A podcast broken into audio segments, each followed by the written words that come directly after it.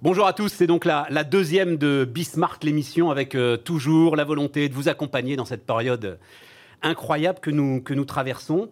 Là, pendant une heure, ce que je vais vous proposer, c'est qu'on se plonge au cœur des quelques révolutions. Parce que ça va être l'une des grandes questions du moment. Un hein. monde d'après, pas monde d'après, révolution, pas révolution, euh, tout recommence comme avant, ou non, il y a des choses qui changent il va y avoir, en tout cas c'est ma conviction, je vais essayer de vous la faire partager, et puis on va tester ça évidemment avec les acteurs du moment, hein. mais il va y avoir un certain nombre de, révolutions, sans doute dans le commerce, dans l'immobilier, dans le tourisme. Voilà. Ce sont les trois rendez-vous que je vous donne là euh, pour cette émission, euh, commerce, immobilier, tourisme. Et puis, au milieu de tout ça, euh, l'autre très importante question du moment, faut-il continuer à soutenir toutes les entreprises?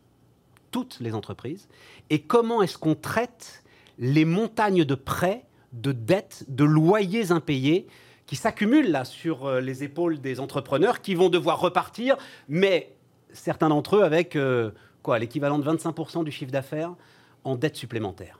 On va voir tout ça. C'est parti, c'est Bismarck l'émission. C'est Nathalie Bala qui est euh, la première invitée de de cette, euh, de cette session de Bismarck, l'émission. Bonjour Nathalie Ballard. Bonjour. Euh, CEO et copropriétaire de, de La Redoute. Euh, Nathalie, on va rentrer tout de suite dans le dur.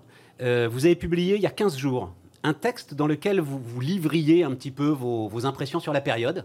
On n'était pas encore déconfiné, hein, vous commenciez déjà à réfléchir et vous faites le constat de, je vous cite, l'inefficacité de nos organisations, et vous dites une forme d'intelligence collective s'est libérée au sein de la redoute. Vous pouvez me raconter ça?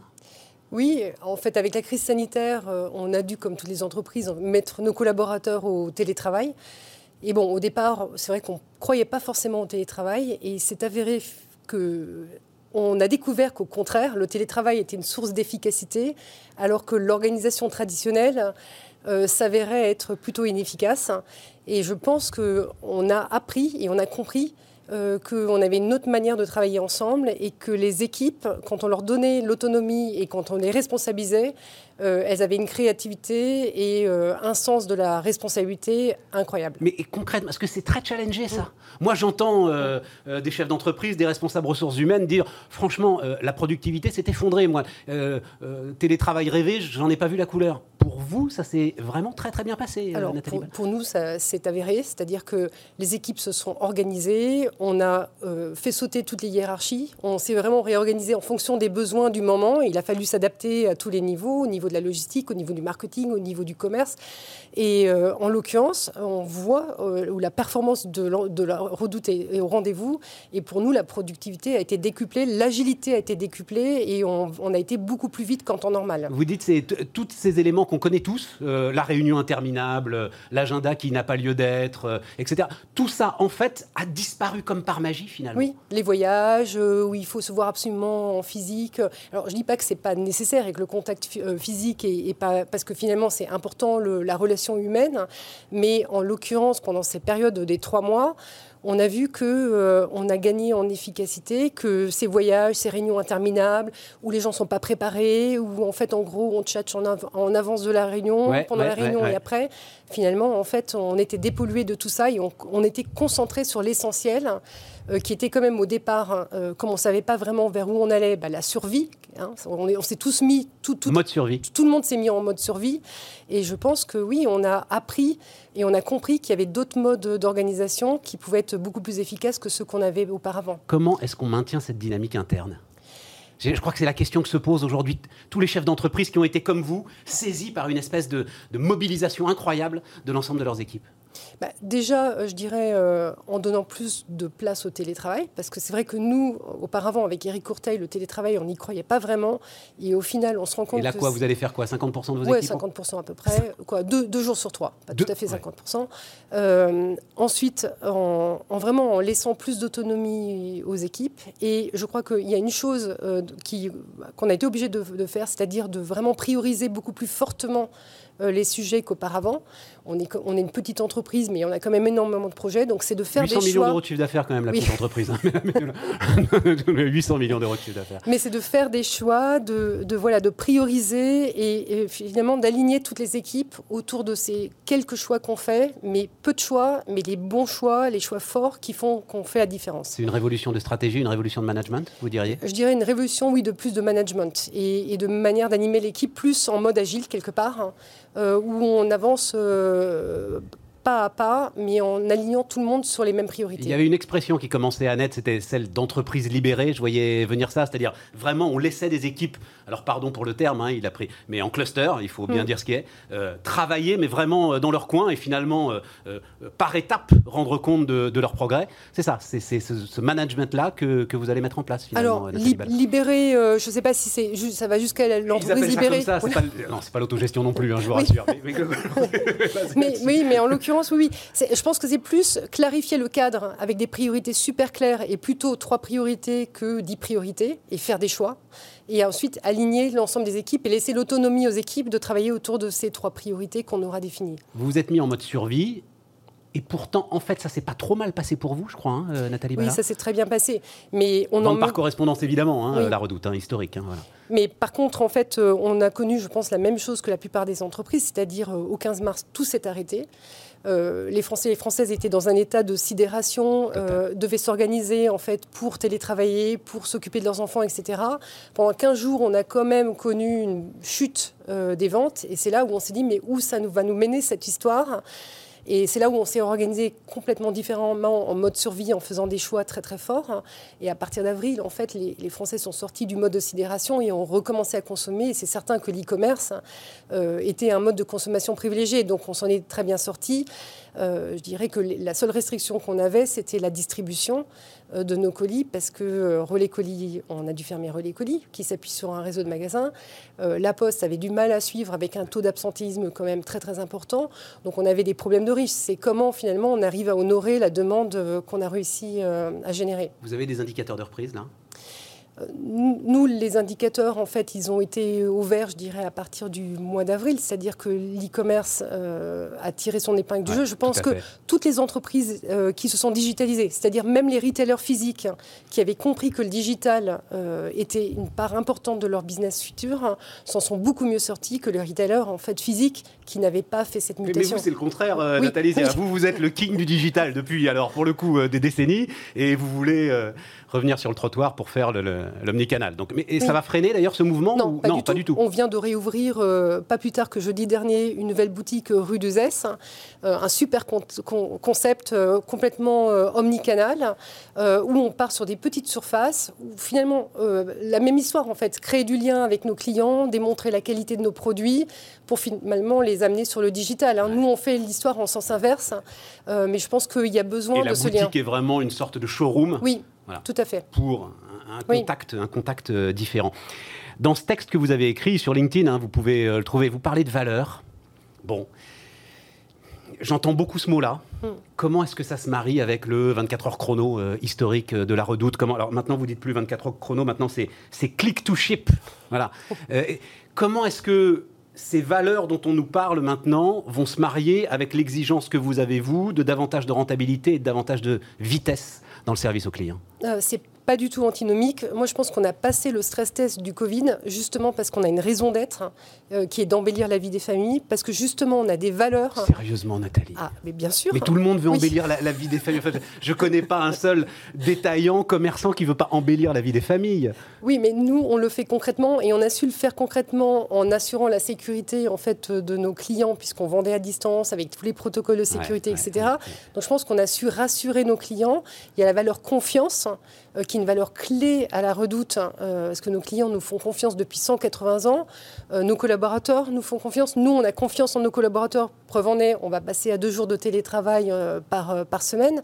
Donc en l'occurrence, les valeurs sont essentielles et je pense qu'aujourd'hui, à la fois nos collaborateurs, mais à la fois nos clients sont en recherche de sens. Et celui qui n'a pas de valeur, et alors je vous dis pas des valeurs en fait juste affichées, des valeurs authentiques et vécues. Bah, voilà, c'est ça. que vous, que vous, que vous puisez d'ailleurs dans votre histoire, hein, dans l'histoire Oui, de la Redoute. Exactement. J'ai dit 800 millions d'euros de chiffre d'affaires. C'était quoi le chi- Vous avez repris la Redoute il y a combien de temps, Nathalie Bala il y a... On a repris la redoute avec Éric Courteil en 2014. Et c'était combien le chiffre d'affaires? Euh, Alors le chiffre d'affaires était inférieur. On était, De combien à peu près on était autour de 700 millions d'euros. Ouais. Ouais. Mais c'est la rentabilité Oui, qui a oui, énormément exactement. progressé. hein, depuis, tout à fait. euh, C'était depuis ça le l'enjeu. Nous, C'était l'enjeu, c'était la rentabilité. Donc l'entreprise est aujourd'hui rentable et elle génère de la trésorerie. C'était ça l'enjeu. Merci d'être venu nous voir, Nathalie Bala. De Merci rien. beaucoup.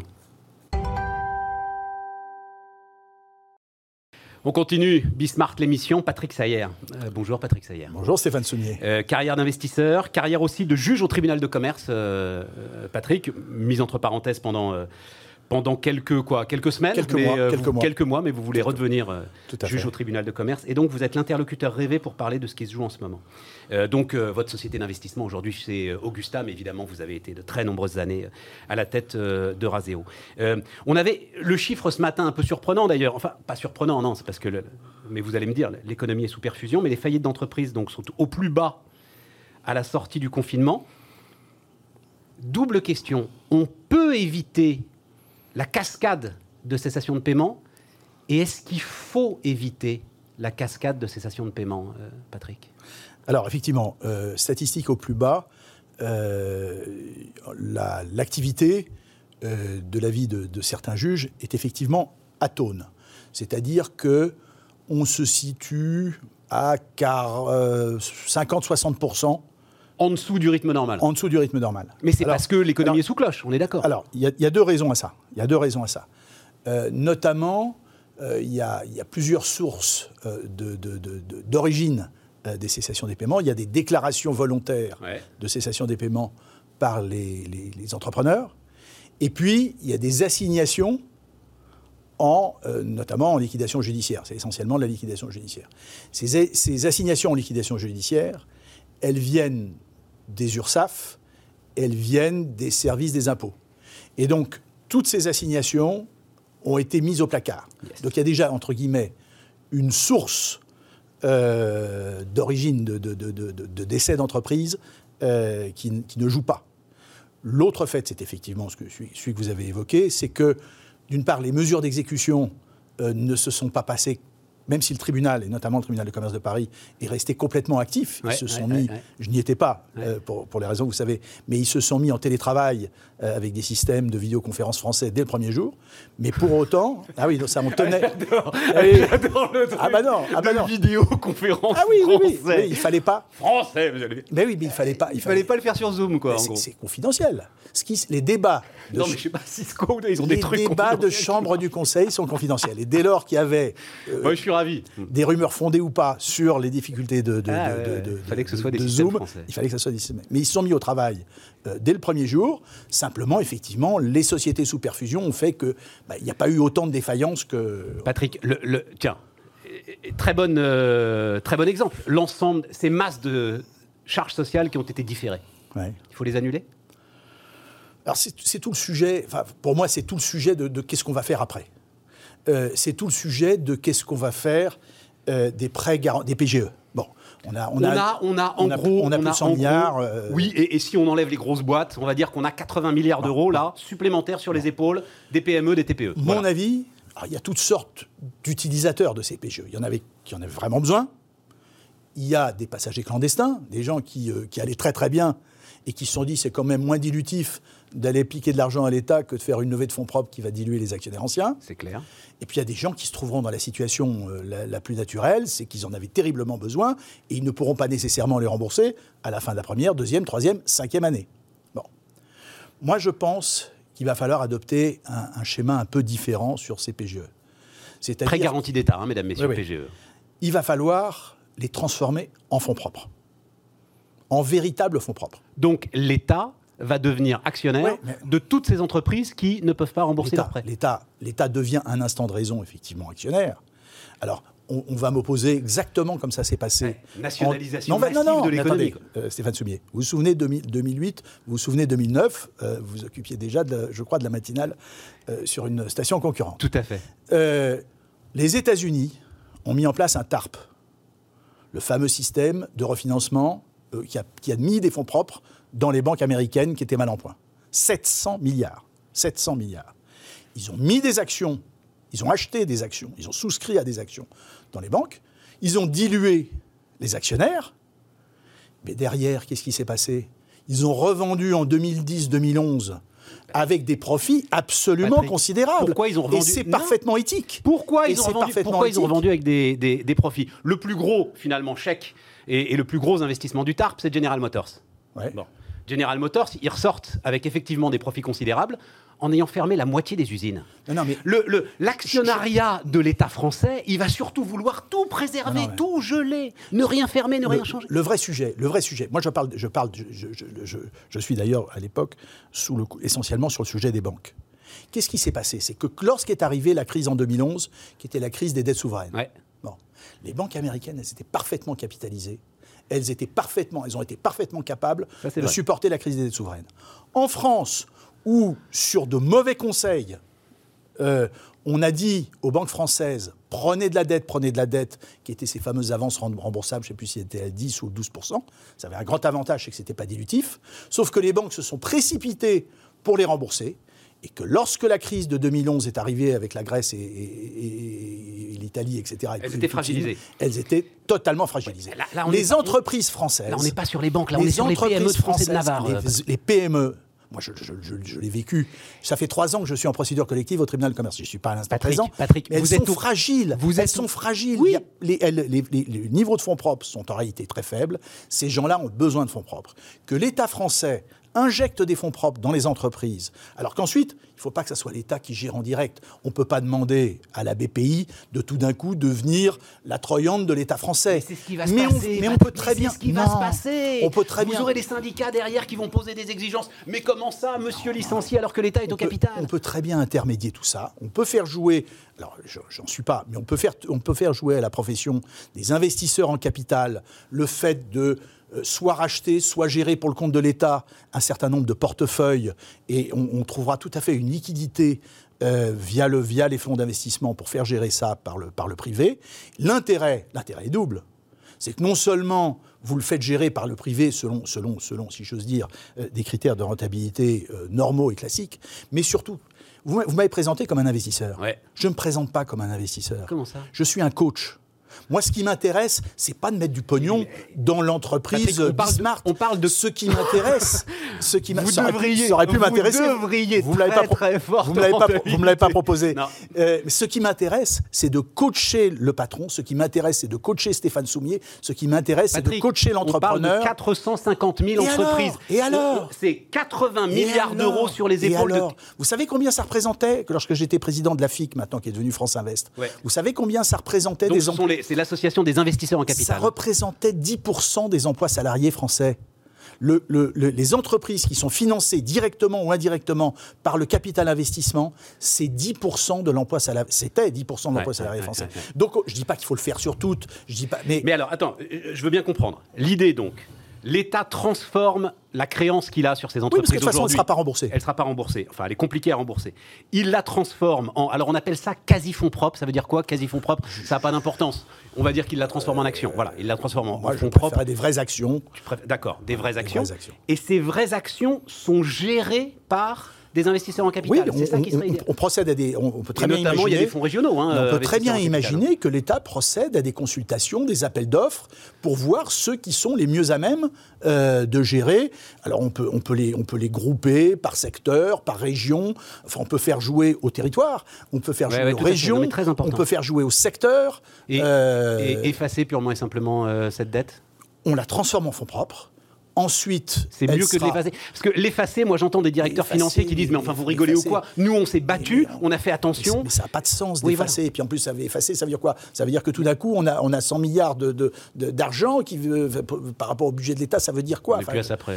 On n'est plus à ça près, mais il faut quand même. Non, mais surtout, il n'y a pas de discernement entre ceux qui ont fait des efforts et ont très bien géré et ceux qui ont mal géré. Ça sera un encouragement aux passagers clandestins. Enfin, Ouais. c'est- c'est- c'est- c'est- c'est- Éthiquement, ça me paraît déraisonnable. En revanche, pour, un, patron, qu'est-ce qui vaut mieux? Il vaut mieux avoir été dilué avoir accepté de partager son capital avec quelqu'un d'autre ou avoir perdu son entreprise? Pour les collaborateurs, qu'est-ce qui vaut mieux? Avoir conservé son emploi, quitte à ce que le capital soit plus dilué, ou avoir perdu leur emploi? Donc pour moi, c'est de l'intérêt absolument de tout le monde, y compris celui de l'État. Oui, mais alors là, alors, euh, ce que je vais dire, euh, pardon, hein, ça peut être un petit peu brutal, mais il faut qu'un certain nombre d'entreprises meurent quand même.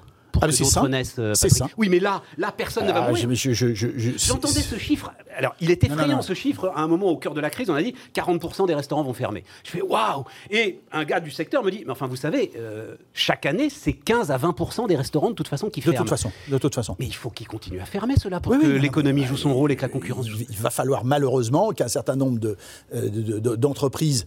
euh, si vous voulez, vous avez des entreprises. Alors c'est vrai que ça commence à faire un certain nombre d'années que les gens en, en ont un tout petit peu ras-le-bol, parce que quand vous rajoutez euh, les attentats, les gilets jaunes, les retraites, que vous commencez à sortir la, la tête de l'eau et qu'on vous ferme votre votre votre restaurant ou votre salle de spectacle euh, pendant deux ou trois mois.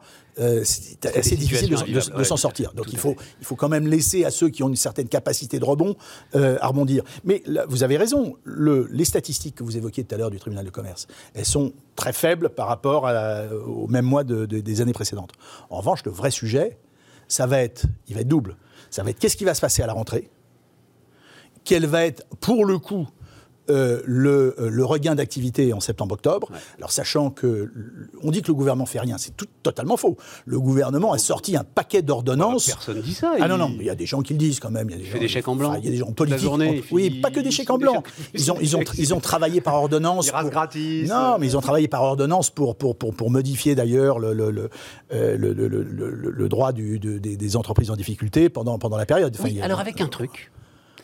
Je ne veux pas vous faire parler parce que vous ne voulez pas parler de dossiers spécifiques et vous avez bien raison. Je dis juste à ceux qui euh, nous regardent, allez regarder ce qui se passe du côté de Camailleux.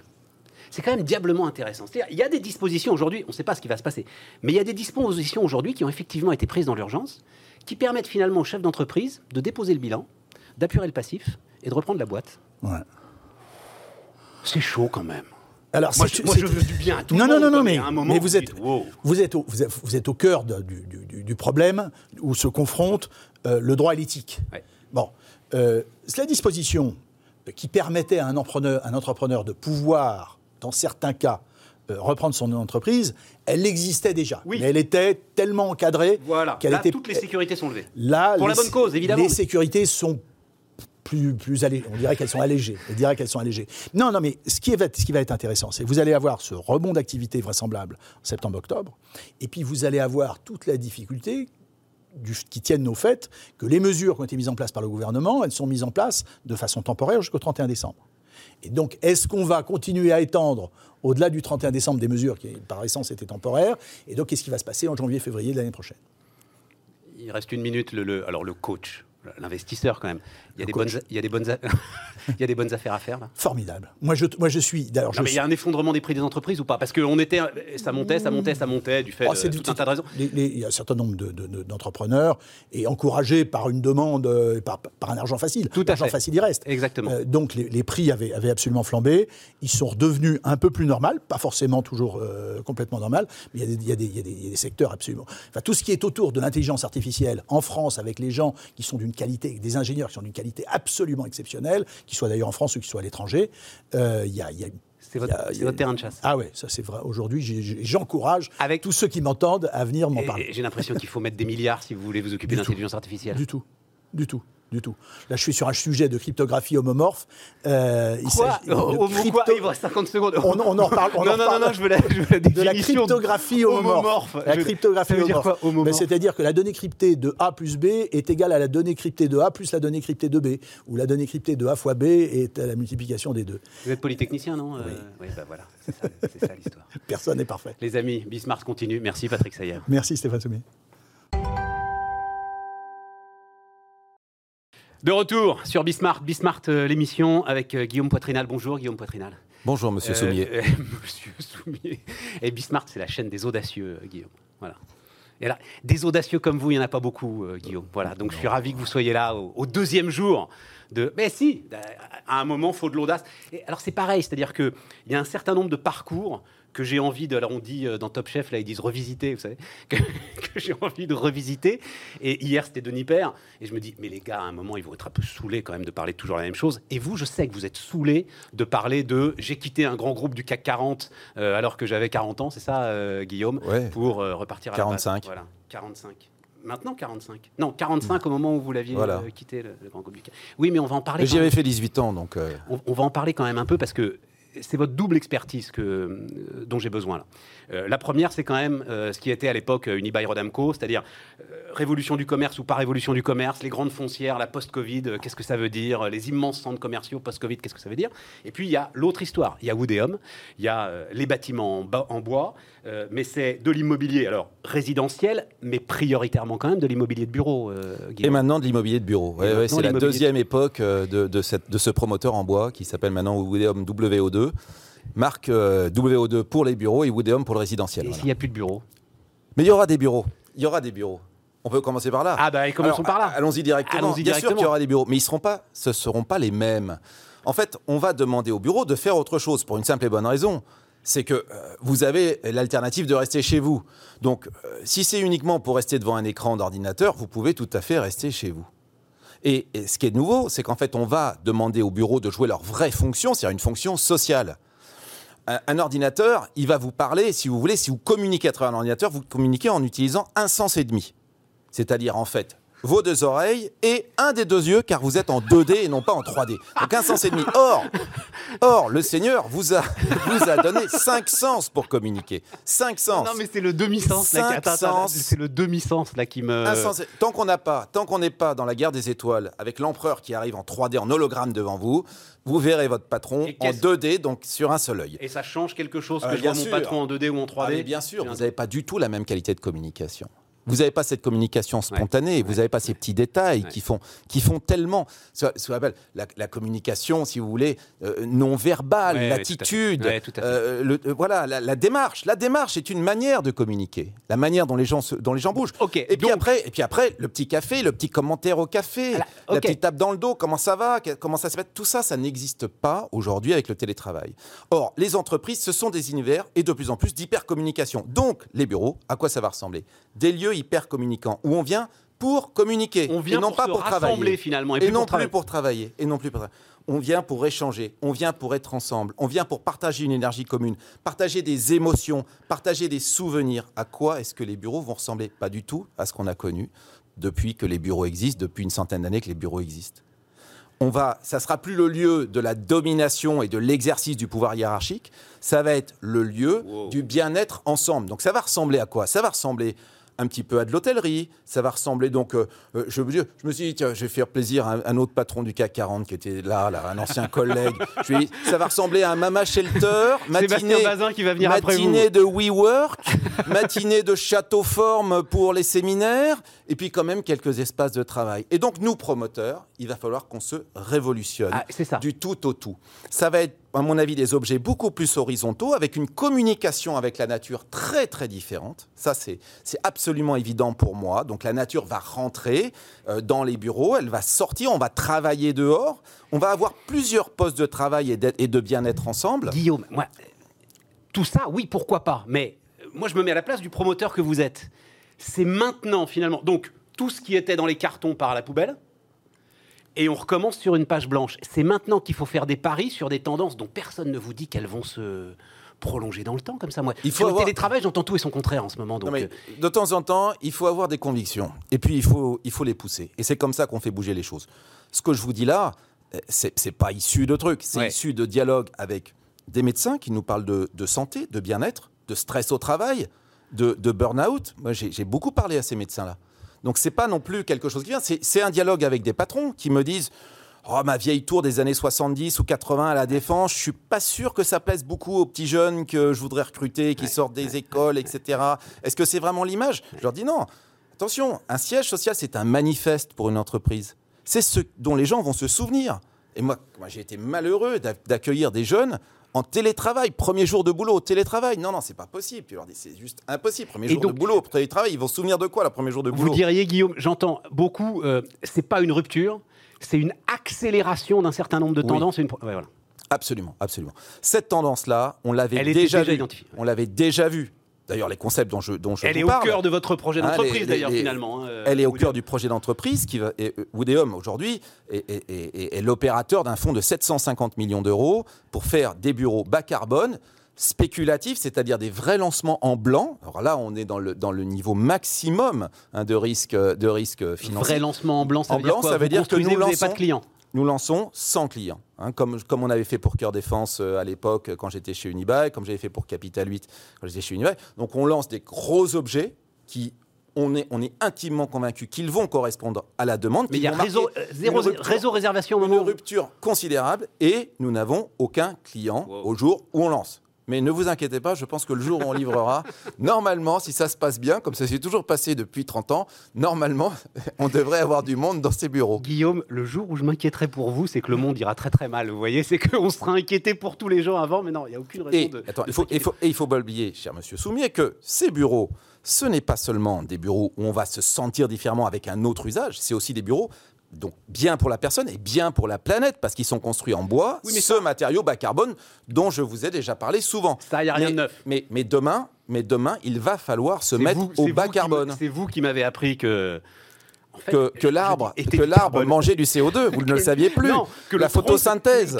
Voilà. tout le monde le sait, mais c'est en écoutant Guillaume Poitrinal que tout à coup je me suis souvenu, ça doit être des cours de même d'école primaire, que le Quatrième. tronc c'est du quatrième. La photosynthèse, que c'est la classe de quatrième. C'est du carbone, voilà. Je vais vous avouer, je l'avais oublié aussi. Un arbre passe son temps à manger du CO2. C'est ça. Il conserve le carbone, il rejette de l'oxygène. Pour purifier l'atmosphère, c'est simple, on fait pousser des arbres. Mais si vous les récoltez pas, au bout d'un certain temps, le tronc tombe. Et c'est la putréfaction qui est le phénomène inverse de la photosynthèse. Donc il faut couper les arbres en fait. il faut prendre ce carbone et le protéger. L'endroit le plus simple où vous allez le mieux le protéger, c'est le gros œuf des bâtiments. Vous allez le protéger pour des siècles et des siècles. Un immeuble haussmanien, 60% de bois dans un immeuble haussmanien. Il n'y a aucune obsolescence, bien sûr. Pourquoi? Parce que le baron Haussmann, le baron Haussmann, il dit écoutez les amis, à l'époque, les promoteurs en plus écoutaient les politiques. Aujourd'hui, je suis plus tellement sûr. Mais c'est une époque où la France était tenue. Hein, voilà. C'est celle que. Celle, Napoléon III. voilà, c'est euh, c'est- celle que certains polytechniciens regrettent comme on dit. hein, euh, brillant. Bon, enfin, Victor Hugo, était en. Victor Hugo était en exil quand même, euh, Guillaume. Je, non, je, je ne En fait, ça a quand même fait Paris. Et- et- et- D'accord, mais je ne le regrette pas. Je ne le regrette pas. Je ne le regrette pas. Mais en tout cas, qu'ont fait les promoteurs Ils n'avaient pas suffisamment d'argent. Alors qu'est-ce qu'ils ont fait? Ils ont fait plaisir à Haussmann. Ils ont fait des façades en pierre de taille. Mais derrière, tout le reste, c'est du bois. Rassurez-vous, parce que la Et pierre de taille, c'était beaucoup trop cher. Et Haussmann n'y a vu que du feu, alors c'est le cas de le dire. Voilà, et puis Haussmann, il voulait avoir des belles avenues pour que, pour que Napoléon III puisse, puisse voir qu'il avait fait du bon boulot et que Napoléon III rentrait pas dans les immeubles bourgeois, de toute façon, ça changeait rien. Le commerce, votre autre vie, hein, les, les- les- les immenses centres commerciaux. Est-ce que là, est-ce que c'est une révolution enfin, Qu'est-ce qui peut se passer C'est quoi vos réflexions Forcément, vous avez regardé ça euh, avec un œil de professionnel. Ce qui est, alors là, quand vous me, quand vous me disiez euh, les, les choses qui étaient inscrites dans le passé ouais. sont en train de se réaliser, information publique, je suis tombé par hasard sur euh, le trimestriel du groupe Inditex, Zara. Ouais. Voilà, Ouais. hein, le fameux groupe, magnifique euh, réussite espagnole. Euh, c'est assez simple. Ils vous expliquent qu'ils vont fermer 600 magasins, je crois, sur un an. 1200, euh, Guillaume. Euh, 1200, ils enferment Dans- euh, voilà. Et ils expliquent d'ailleurs que c'est de l'absorption. Ils n'appellent pas ça fermeture, ils disent ça absorption, parce que le chiffre d'affaires va évidemment être transféré. Qu'est-ce qu'ils ferment ces gens-là? Ils ferment les petits magasins où il y a peu de trafic, où il y a peu de flux humains. Et qu'est-ce qui va rester? Qu'est-ce qui va rester dans le commerce physique? Qui va rester le commerce physique? C'est du commerce à très forte audience. C'est-à-dire en fait des centres commerciaux à plus de 10 millions de trafic, les aéroports, les gares et puis les grandes artères. Voilà ce qui va rester. Mais Parce le- que la réalité, c'est que nous avons trop de mètres carrés commerciaux, on en a construit trop. Mais Voilà. le centre commercial a, vous avez dit combien? 10 millions de... Plus de 10 millions de trafic. plus de par 10 an. millions de trafic par an. Mais celui-là, il va vivre en permanence avec une épée de Damoclès sur la tête qui est le retour d'une pandémie, le retour d'une infection, le retour d'un moment Oui, où là- tout s'arrête. Et les frais fixes sont tels.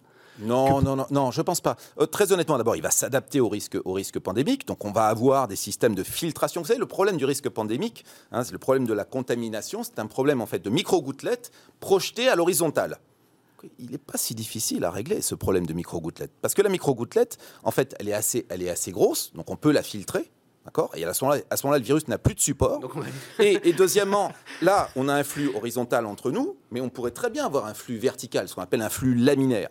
Vous savez, mon père était chirurgien, il opérait dans des salles euh, d'opération dans lesquelles le flux venait, le flux d'air pur venait au-dessus de manière à ce que lui-même, ses donc, projections ne tombent plaque. pas sur le malade. Et donc, plaque les gouttelettes.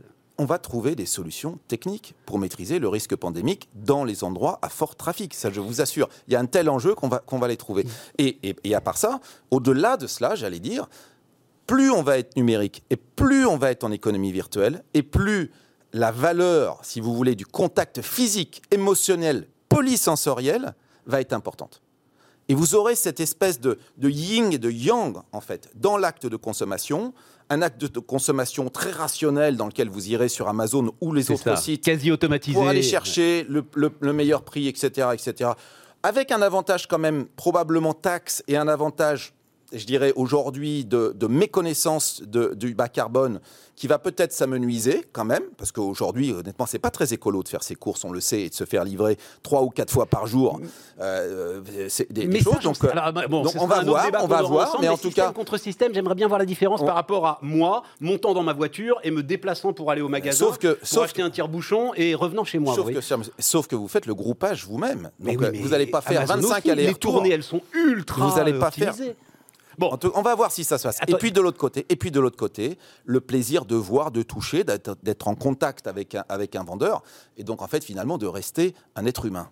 Euh, L'action politique, euh, Guillaume, il nous reste, euh, il nous reste 5 minutes. Non, c'est pas pour moi. Moi, je, je suis chef d'entreprise Bah, engagé. bah, bah, bah, bah. Je suis chef d'entreprise engagé. J'ai juste essayé de donner un coup de main pour la simplification administrative.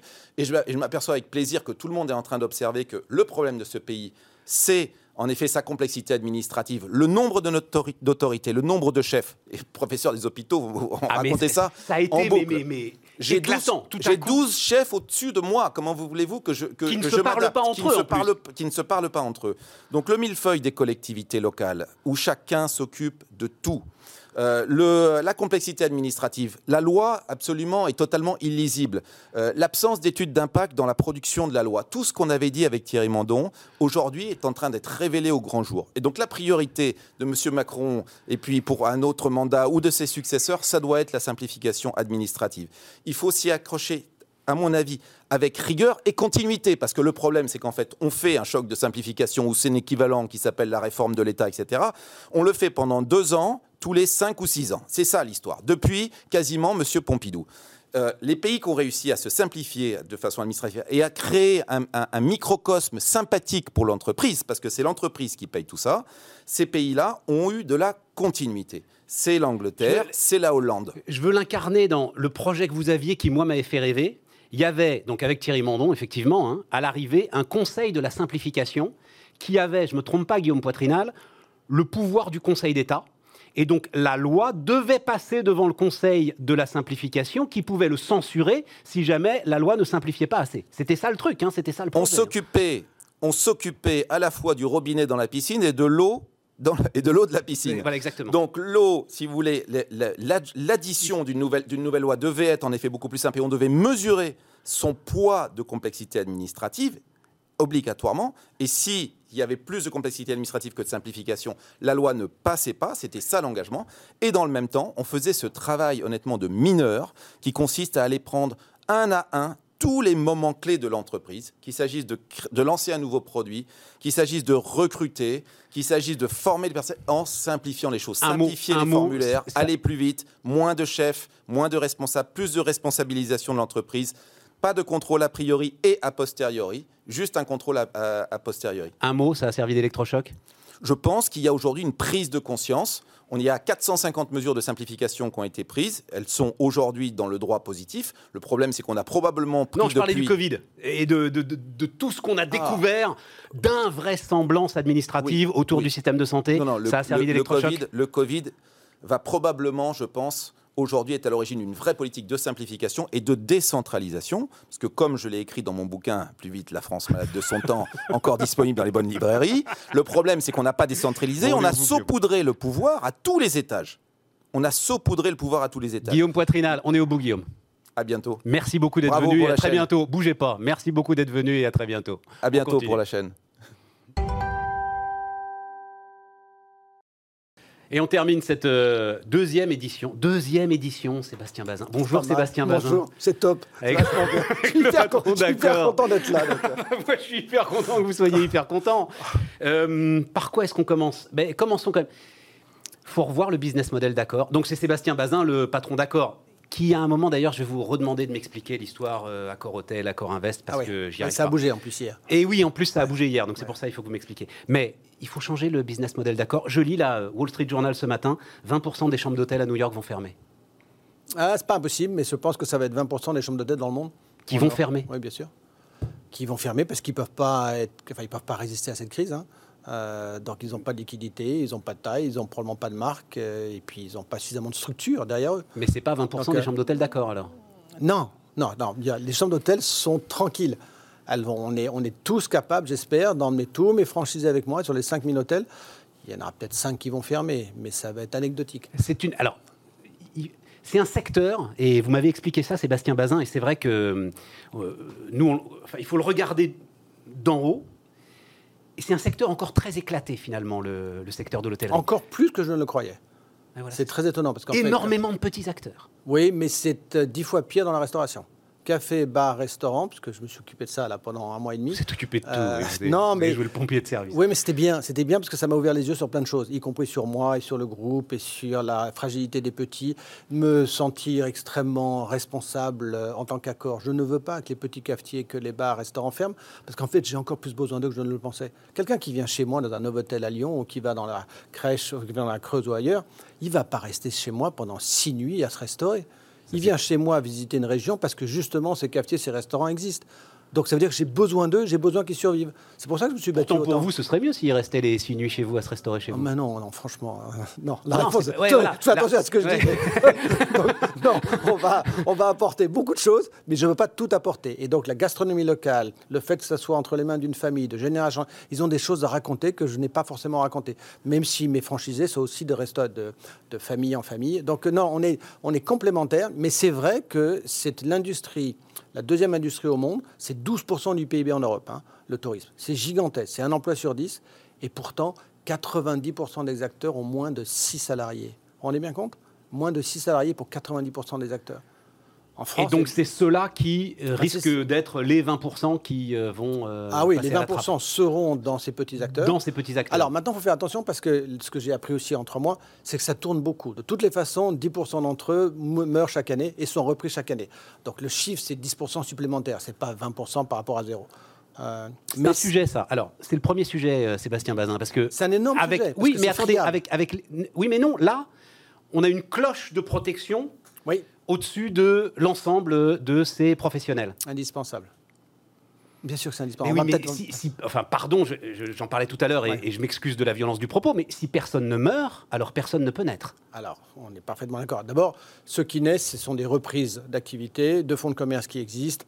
Et donc, il y a un petit peu de consolidation. Le groupe Olivier Bertrand, par formidable gars, Ouais. Olivier Bertrand, il a grossi en reprenant un certain nombre d'emplacements qui étaient des bons emplacements, qui étaient soit mal gérés, soit qui n'avaient pas la structure financière. Donc, il y a heureusement c'est Burger King notamment, hein, la, a- grande saga y a- Burger King, c'est Il y a un certain Marc Van Hove et tout ça. Il y a des gens qui reprennent. Mais non, c'était indispensable. Dans l'urgence du moment du Covid, c'était tellement injuste, tellement soudain, tellement brutal qu'il fallait que les gouvernements interviennent, redonnent cette souplesse de trésorerie pour que les gens aient le temps de se poser les bonnes questions, de décider s'ils veulent céder leur fonds de commerce. On ne peut pas infliger une mort à quelqu'un en 45 jours. Je suis tout à fait d'accord. Je suis tout à fait d'accord. Y compris pour les emplois, d'ailleurs. Mais, mais maintenant, alors maintenant, un certain nombre d'entre eux, ceux qui ont fait appel aux prêts garantis d'État, par exemple, Oui. se retrouvent avec quoi? L'équivalent de 25% du chiffre d'affaires sur les épaules pour Alors. repartir à rembourser en 5 ans. Le, le problème, le problème, il est là. C'est-à-dire qu'il y a aujourd'hui 8 milliards d'euros qui ont été octroyés, hôtel, café, restaurant. Sur les 8 milliards d'euros, 2 milliards dans l'hôtellerie, 12 000 hôtels sur 18 000, Quand vous dites octroyer, prêter. prêtés par l'État. Prêtés. Enfin, qui ont été Eh aujourd'hui. oui, mais c'est pas pareil. Non, on est d'accord. Donc, il va, le coup prêt, c'est exactement avril-mai de l'année prochaine. Puisqu'on vous donne un prêt, un PGE, dans lequel vous avez une clause de rendez-vous au bout de 12 mois, c'est-à-dire avril-mai de l'année prochaine. Et à ce moment-là, vous décidez soit de le rembourser, soit de l'étaler sur 5 ans. Mais il est assez probable que même aujourd'hui, un bon tiers des gens qui ont eu le bénéfice de ces prêts savent très bien qu'ils sont dans l'incapacité de le rembourser et dans un an et dans six ans. Et donc, il faut qu'on se remette à la table de travail, ce qu'on a dit au gouvernement, ils le savent très bien, que l'instrument qui a été utilisé, PGE, qui est en fait un instrument qui est dont la source est la Banque Centrale Européenne, qui garantissait les États, donc il n'avait pas de coût sur le bilan de l'État, que c'était le mauvais instrument, qui est un instrument de dette, qui est octroyé à des gens qui n'ont pas les moyens de le rembourser. Donc ça veut dire qu'il faut qu'on change d'instrument, parce que tout le monde sait, hein, il n'y a pas ce que je vous dis là, il n'y a pas de tabou. hein. Ah mais non, mais c'est donc- super intéressant. Et donc il faut qu'on revienne dans quelque chose qui est plus pérenne, plus long terme, plus fonds propres, c'est-à-dire des quasi-fonds propres pour les accompagner. Mais les quasi-fonds propres, c'est compliqué parce que les fonds de commerce valent beaucoup moins puisqu'il n'y a pas d'activité. Donc on ne va pas en plus spolier quelqu'un qui a vécu une crise. euh, une crise Et oui, le- le- juste le, le- le dire d'un mot, non mais l'expliquer d'un mot, parce que là effectivement on est très technique mais, mais très très intéressant. C'est-à-dire si effectivement cette dette est convertie en actions, Oui. il- la valeur de l'entreprise, il faut que ce soit la valeur de l'entreprise l'année dernière. C'est ça que vous êtes en train de me dire, euh, Sébastien Bazin. l'entreprise l'année dernière. Et puis en plus, est-ce que vraiment l'État a vocation de prendre 15% d'un petit cafetier euh, en Ardèche? Quelle est la liquidité de cet investissement? Elle est nulle. Donc on n'a pas encore trouvé la martingale. On va la trouver, Et- mais on a et puis six mois, peut-être la euh, faire euh, enfin, euh, le discernement entre celui qui a bien géré, qui a pris euh, juste le prêt dont il avait besoin et pas plus parce qu'il est soucieux des données publiques. Un certain nombre de, de- de chefs d'entreprise l'ont fait. Et puis celui qui a mal géré, qui euh, se comporte comme un passager clandestin, comme Alors, on fait là. bah alors, Tant pis, c'est- pas grave. on- D'abord, il y a beaucoup de gens qui l'ont pas demandé, parce que ceux qui, dont les comptes ne reflètent pas vraiment la réalité des choses, ne demandez pas un PGE, parce que quand on demande un PGE, il faut qu'on ouvre ses comptes. Il faut ouvrir le kimono. Donc, Ouais. euh, euh, et puis, il y a ceux qui n'ont pas souhaité le prendre, parce qu'ils n'en avaient pas besoin. Non, non, ça a été euh, pas mal, une bonne douche froide. hein. On n'avait pas besoin de cette douche froide. Mais ça, ça a ouvert les yeux et des autorités et des acteurs. Et en plus, entre les acteurs, ils n'ont rien à voir entre eux. Je l'ai dit déjà, mais entre un grand chef, entre une crêperie à Saint-Malo, entre un brasseur à Lyon Mais- et entre une plage de Ramatuelle, vous imaginez bien qu'ils font le même métier, mais pas avec les mêmes Ce qui est soucis. passionnant pour vous, c'est que vous avez pendant euh, combien de temps, euh, Sébastien Bazin, dans votre première vie, vous faisiez ce métier finalement d'investir en capital dans les entreprises? Pendant 15 ans. ouais. Pendant 15 ans. Ouais. Donc voilà, c'est- là pour le coup, vous aviez euh, une connaissance parfaite de euh, Ouais, l'ensemble je du croyais dossier. ça jusqu'à il y a trois mois. Depuis trois mois, j'ai appris plein de trucs. Qu'est-ce que ça change pour Accor? Parce que vous dites, j'ai appris des tas de choses pour le groupe. Qu'est-ce que ça change pour le groupe ça, ça me donne une obligation de, j'ai appelé le mot reset, hein. c'est une obligation de réfléchir à ce qu'on doit abandonner parce que c'est trop onéreux, parce qu'on n'est pas assez agile. Quelles sont les choses sur lesquelles on ferait bien de s'en préoccuper et donc réinvestir. Donc en fait, ça me met un séquençage, un montant d'argent et une échelle de priorité probablement totalement différente d'il y a six mois. Compliqué ce que je vous dis parce que je suis pas allé au bout de ma propre réflexion. Ça a commencé il y a deux mois. J'ai Bah oui, besoin parce que encore si de je deux vous mois. demande ce qu'il faut abandonner, vous. Non, je ne vais pas vous répondre. Pas tout de suite. Ce que, mais par contre, j'ai dit, une- j'ai dit aux collaborateurs que... Un ordre d'idée, enfin, le, le- le- au moins Non, le domaine ouais. dans lequel Non, vous vous dites là, il y a du boulot, il faut faire quelque Non, chose. Oui, enfin, l'idée, elle est très simple. On s'est aperçu, chacun d'entre nous, et le service de l'État aussi, que plus on était proche du terrain, plus les initiatives étaient belles, plus elles étaient fortes, plus elles étaient solidaires, plus elles étaient généreuses, plus elles étaient efficaces. Ouais. C'est évident, y compris dans les maires de France, et on le sait. C'est vrai chez Accor. Plus les gens étaient proches du terrain au Laos, au Vietnam, en Chili, en Colombie, à Abidjan, plus ils ont été forts, plus ils ont été présents, plus ils m'ont surpris. En fait, ils m'ont bluffé. Et je me dis, mais mon Dieu, voilà des gens à qui probablement je ne faisais pas assez confiance. Allez, c'est le moment de leur déléguer encore plus d'autorité, de faire moins de choses en centrale. Ça, c'est une évidence. Probablement qu'on sentait les uns les autres, mais qu'on n'a pas osé faire parce qu'on ne voulait pas passer cette passerelle. Euh, allez, il faut leur redonner ça. Et, et ça, ça a été euh, la force des circonstances qui Oui, vous a amené sûr. de toute façon à déléguer, à dire de toute façon, débrouillez-vous les gars, parce que Parce euh, nous, on peut plus rien faire. Ils connaissent beaucoup mieux le terrain, ils connaissent beaucoup mieux les autorités administratives, ils connaissent beaucoup mieux le propriétaire, beaucoup mieux les clients. Voilà, c'est tous ces conglomérats qui sont assez lourds, cette centralisation parce qu'on veut économie d'échelle, c'est peut-être une fausse bonne idée. Pas surtout hein, sur la trésorerie. C'était un mot. Alors, c'était un mot qui était euh, très très souvent employé il y a quelques années. C'était euh, ce fameux glocal. Donc, euh, Oui. je suis local et je suis global. On se rendait bien compte que c'était un mot un peu vide de sens. Et tout à coup, euh, vous êtes en train de vous dire, tiens, euh, voilà, je suis en train de trouver le mode d'emploi, quoi. Oui, pas simple. Et non, pas, pas ça. simple, parce qu'une fois que vous êtes engagé là-dedans, c'est une voie à sens unique. hein. Vous ne reviendrez pas en arrière. Donc, quand vous donnez l'autorité à quelqu'un, ça veut dire que vous lui donnez quelque capacité à agir, et donc lui reprenez pas ce que vous lui avez donné, parce que la personne va partir, et puis quelque part, c'est, euh, vous partez en détresse totale. Donc, euh, non, non, mais j'ai, j'ai besoin de... Ça va se faire pendant l'été, hein. Euh, mais on ne peut pas être pareil aujourd'hui que nous étions hier. Mais même sais si- rien, moi, pourquoi. Attends, attends, on ne peut pas être pareil. Pardon, je parle des entreprises en Mais oui, mais même les entreprises, mais même les entreprises, je sais Non, pas, il n'y a, pas eu. c'est- pas le système qui a, euh, qui a été victime de défaillance, non, euh, Sébastien sûr, pas, Bazin. le- non, c'est pas le système. Pas le sauf système, c'est pas 2008. Non, sauf qu'on a le pantalon sur les chaussures. On est devenu tout nu en l'espace de deux mois et demi. Franchement, est-ce qu'on est qu'on pouvait le penser à un moment donné? Non. Bon, et donc. Mais tout- du fait des États qui ont décidé d'arrêter, ils ont appuyé sur le bouton stop, ils ont On est- assumé leurs responsabilités, on est Mais d'accord. ils peuvent, ré- ils peuvent réappuyer dans deux ans sur, pour une autre, une autre raison sur le bouton stop. Et donc il faut être prêt à ça alors? Bah oui, bien sûr. Bien sûr. Mais c'est impossible de se préparer à ça. Je discute, Si. discussion passionnante avec les- c'est impossible de prévoir ce qui peut se passer dans deux ans. C'est pas du tout impossible de tirer les leçons de ce qui vient de se passer. Je, je vais essayer de monter d'ailleurs euh, un petit truc là-dessus avec les directeurs des risques. Ouais. Ce qu'ils sont en train de se dire en ce moment est absolument passionnant parce que dans aucune cartographie de risque de grandes entreprises, il y avait on va s'arrêter pendant deux mois et il y aura même plus accès au site. Et ce qu'ils me disent au milieu de leur réflexion, c'est mais si de toute façon on avait été voir Sébastien Bazin, Ouais. si moi, directeur des risques d'accord ou directrice des risques d'accord, j'avais été voir Sébastien Bazin, j'avais dit patron, il faut euh, investir pour euh, faire en sorte qu'on puisse avoir des plans de continuation d'activité. Frappadingue. J'aurais dit, ce type est frappadingue. Voilà. Bien sûr. Voilà. Mais je n'aurais pas écouté deux minutes. hein. Le maximum. Maintenant, tu- Le maximum de perte d'activité chez Accor, c'était moins 10%. Là, en deux mois et demi, on est moins 90%. sur l'année, 4000 ça va faire combien moins 30 Je ne sais pas encore. C'est le- c'est l'estimation qui Le tourne sur l'ensemble du secteur. Ça va quoi, dépendre voilà. de cet été, en fait. Si cet été, les gens ont, la- ont le bonheur et la bonne idée de venir dans un hôtel Accor partout dans le monde, venez, on a besoin de vous. Euh, enfin, c'est pas tant. Le groupe Accor a besoin de vous, mes Attends, collaborateurs ont On besoin va y de vous. revenir, C'est mais une autre d'abord, donc ça veut dire, moi maintenant, Sébastien Bazin, patron du groupe Accor, Ouais. je veux me mettre en situation de pouvoir faire face sur mes fonds propres, d'une certaine manière, Ouais. ou en tout cas sans aide d'État démesuré, à quoi un mois, deux mois d'arrêt. Si Alors, ça devait je- recommencer, il faut que je suis incapable de préparer Accor à une nouvelle épidémie de la même ampleur avec la même soudaineté dans deux ans. Incapable. Incapable. Par contre, ce qui est vrai, c'est que je remercie le ciel tous les jours d'avoir commencé l'année avec 2,5 milliards de trésorerie. Ouais. Parce que ça vous donne cette capacité de réflexion, de recul et de prendre les bonnes décisions. Quand vous êtes dans l'urgence et que vous avez un milliard de pertes et zéro trésorerie, vous êtes à genoux, vous êtes en sauvegarde et vous êtes, vous êtes euh, plus acteur, vous êtes spectateur. C'est pas mal ça parce que vous savez, euh, c'était un sujet macroéconomique, la trésorerie des grosses boîtes. Parce Ouais. que beaucoup de grosses boîtes étaient euh, gorgées de trésorerie et on se demandait, à un moment, cette trésorerie, il va falloir la libérer, qu'est-ce qu'ils vont en faire? Vous n'avez plus aucune intention de la libérer finalement, la trésorerie Si, si, parce que elle est- si elle doit rester sur votre bilan et qu'elle n'est pas investie, c'est pas une bonne idée non plus. Bah, c'est votre, boîte de sauvetage. vous trouvez votre- l'équilibre, il faut trouver de combien d'argent vous avez besoin. Maintenant, je sais à peu près de combien j'ai besoin. Tout le monde, enfin, on va voyager euh, dans deux mois, dans six mois, comme on voyageait il y a six mois Euh, dans, deux, dans deux mois, trois mois, certainement pas. D'abord, tous les voyages d'affaires, euh, ça va prendre au moins un an et demi avant que ça revienne. Mais ça reviendra Oui, sûrement. Je suis, j'ai aucun doute là-dessus. La même chose? Le même rythme? Oui.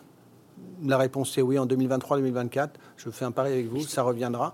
Pour une raison très simple, c'est que le télétravail est formidable. En fait, c'était beaucoup plus efficace que je ne l'ai jamais pensé. J'ai jamais, j'ai toujours été plutôt dubitatif là-dessus. hein. Donc ça a fonctionné. Les gens étaient disponibles, ils étaient à l'heure, ils étaient, ils étaient accessibles. Formidable. Maintenant, faire très attention. Les gens étaient disponibles, accessibles et efficaces. Parce qu'il n'y avait pas de tentation quand même. hein. On était confinés, c'est-à-dire qu'on ne pouvait pas sortir dehors.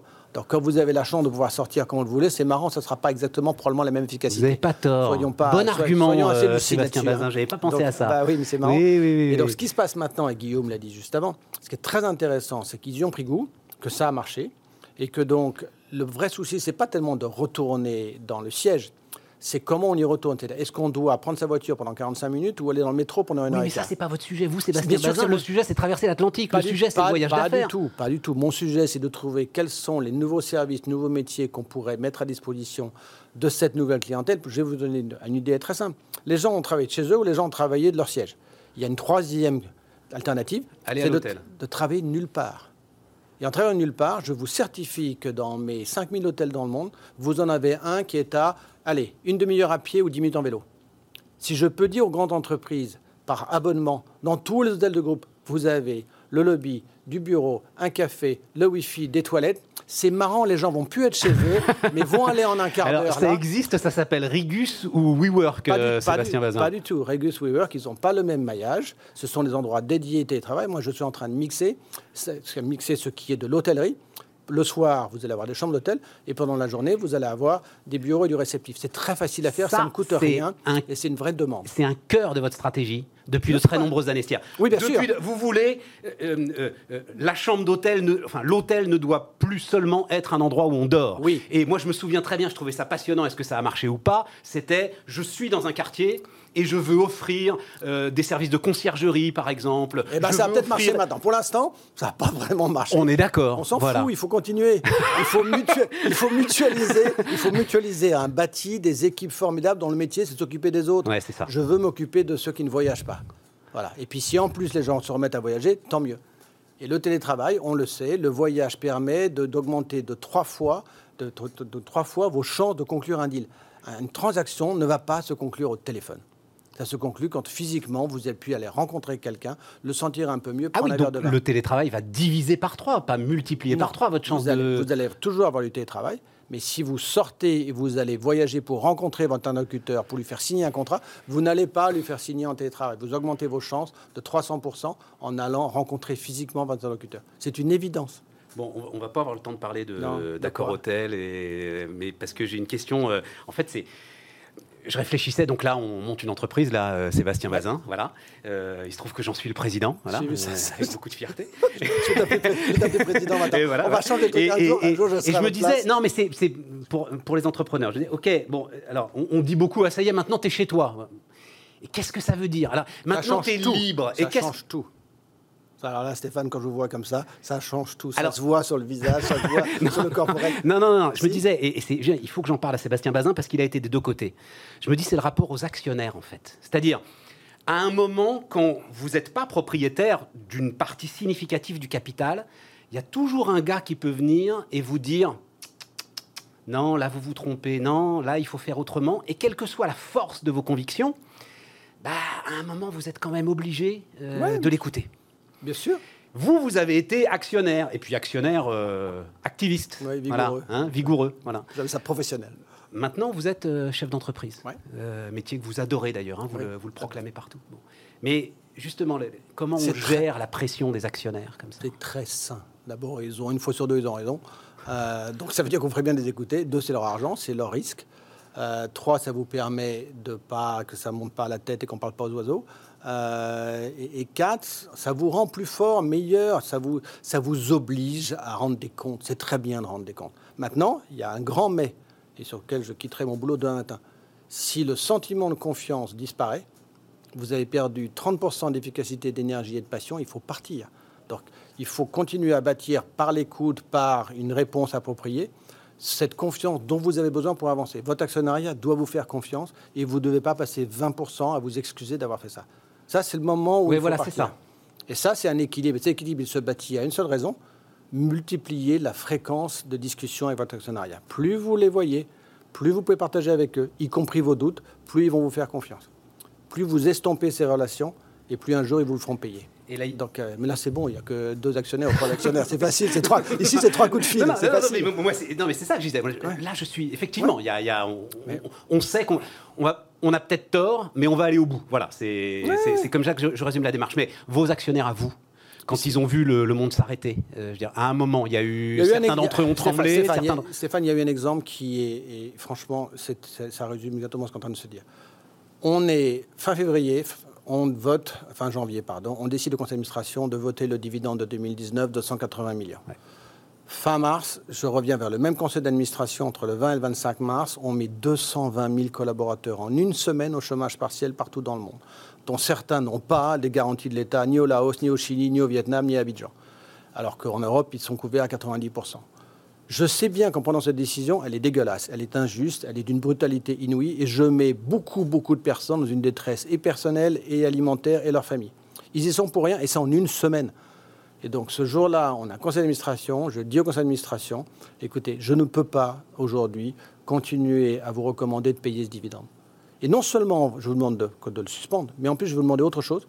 La décision qu'on vient de prendre pour essayer d'économiser des coûts et de rendre pérenne accord, je vous demande que 25% de ce montant, c'est-à-dire 70 millions sur 280 millions, on le mette dans un fonds dédié qui s'appelle All Hearties de détresse pour pouvoir payer les frais médicaux de tous mes collaborateurs présents ou en chômage partiel qui ne pourraient avoir pas accès à l'hôpital, de leur donner des moyens de nourrir leur famille. Et c'était urgent. Et il y a 20 000 personnes qui ont déjà demandé et, Et les on a ont été. Et non seulement les Unanime. administrateurs ont dit oui, mais en plus j'ai appelé mes deux gros actionnaires chinois et américains après que le marché boursier est fermé parce que je ne voulais pas les rendre insiders. Et je leur ai dit écoutez, voilà, j'ai une mauvaise nouvelle. On ne va pas payer de dividendes. Mais j'ai peut-être une bonne nouvelle. Est-ce que vous voulez bien prendre cette décision avec le management et le conseil? Et les deux ont dit oui en une heure. Donc ça veut dire que si vous avez créé ce climat-là, il n'y a pas de rapport de force entre un actionnaire et un manager pour peu que cette confiance soit établie. Merci Sébastien Bazin. Voilà. Merci. Sébastien Merci. Bazin était le quatrième, quatrième invité de cette deuxième session de Bismart, l'émission. À demain les amis. Merci beaucoup. thank you